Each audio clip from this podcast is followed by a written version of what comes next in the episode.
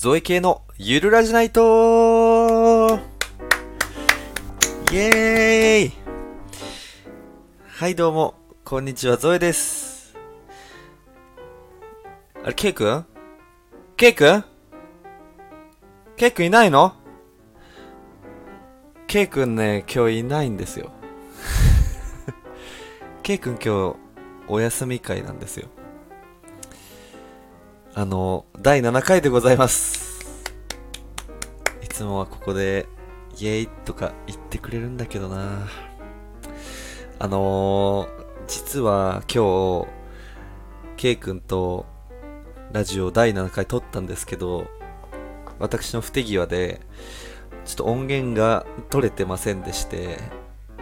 ボツになりましたと。なので、その反省の意を込めて、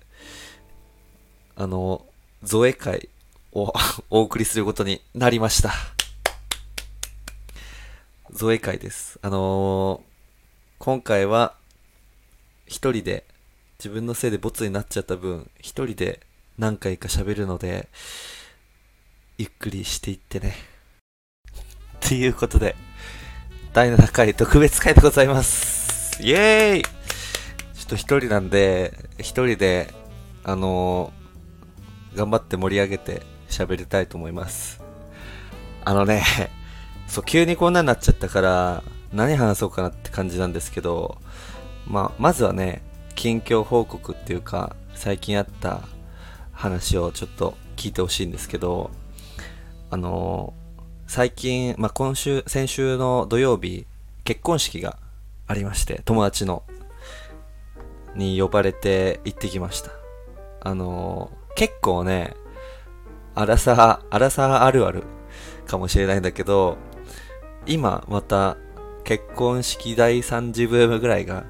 来てると思うんですよね。周りで。なんか、社会人になりたての頃に一回来て、で、3年ぐらい経って、また来て、で、今ちょっとコロナで多分、挙式とか披露宴あげられなかった人とかも席は入れてたけど、あげられなかった人とかもいて、そういう人たちがまた今、しだしてみたいな感じで、多分ね、皆さんもね、周りで多いと思うんですよ。ね、披露宴ブーム。で、私もちょっと大学の頃の同級生というか研究室時代の同期の結婚式があって、まあ、招待してもらったので、行ってきました。で、そう、だから、その結婚式に呼ばれていくこと自体が2年ぶりぐらいだったんだよね。だ結構久しぶりで、で、驚いたことがあって、あの、スーツをね、着るのがかなり久しぶりだったと。あんまり仕事でスーツとかも着ないんで、そういうお祝い事とか、そういうことでしか、たまにしか着ないんだけど、で、もう、その結婚式の日の当日に朝来たら、自分が思ってた10倍ぐらい自分の体がでっかくなってて 全然入らなくなってたんだよね。本当に。あの、まず、ズボンのウエストが全然違うみたいな。それ作ったのが、本当に3年、4年ぐらいも経っちゃってるのかな。3年ちょっとぐらい前で、なんかセミオーダーみたいな形で、割と体にぴったり合うやつ、当時の、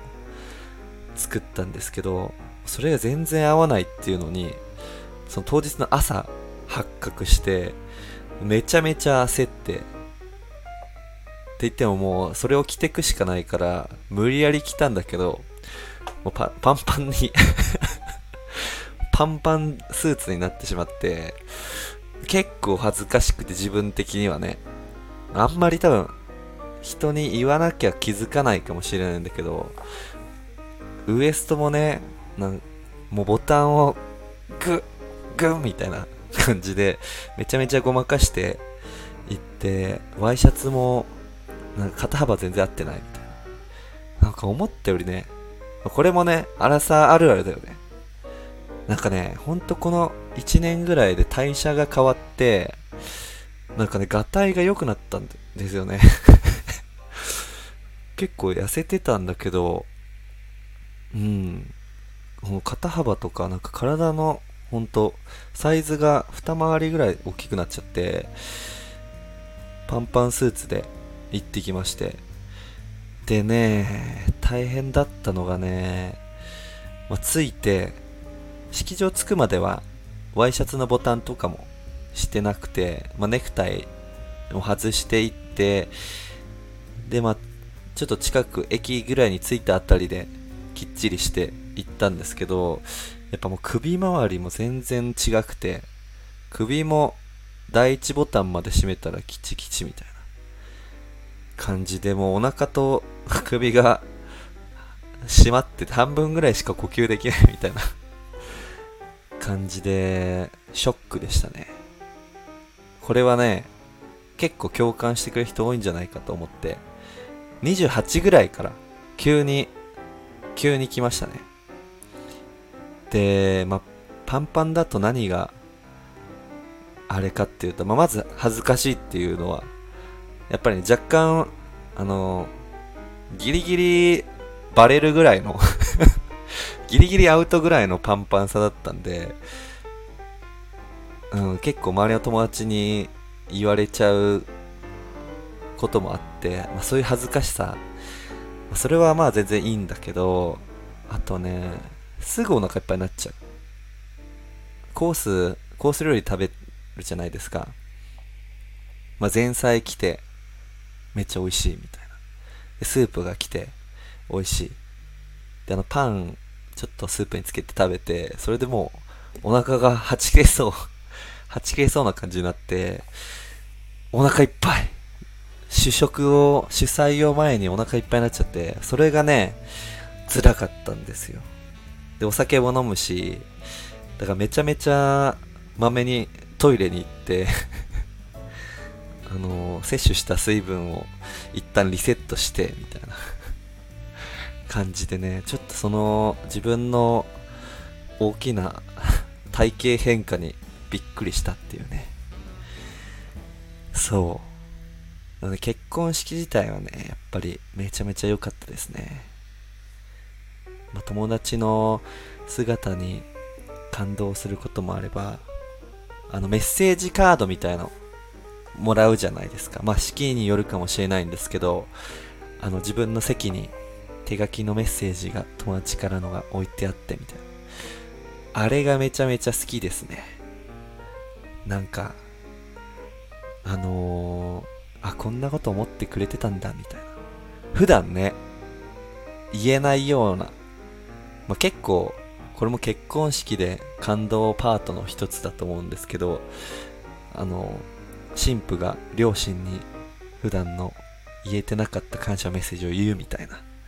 感じでそのなんか素直になれる場みたいなね結婚式の会場っていうかその雰囲気って、まあ、そういうのでもらった、まあ、ちょっとしたメッセージがすごい嬉しかったりね。感動多くとてもしみじみするとてもいい結婚式でしたね、まあ、なんか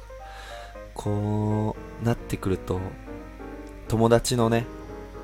友人の大切さをしみじみ実感する年になってきましたね。うん。そのあんまり理由もなしに会えないような感じじゃないですか。なので嬉しかったです。はい。そしてあとはあの引き出物ね。あのー、ギフトカタログみたいな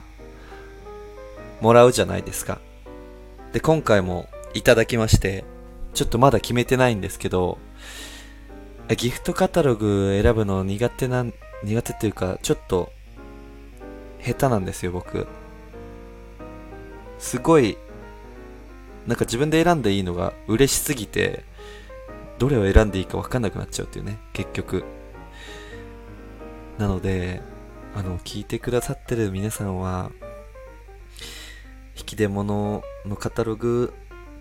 何が一番嬉しいですか？教えてください。教えてください。あの、僕は、今は、靴べらにしようと思ってます。はい。なんかちょうどいいそういう自分で普段買わないようなものがギフトとしていただけるのはとても嬉しいかなと思いまして皆さんの欲しいものあればおすすめ教えてください。はい。ということで週末に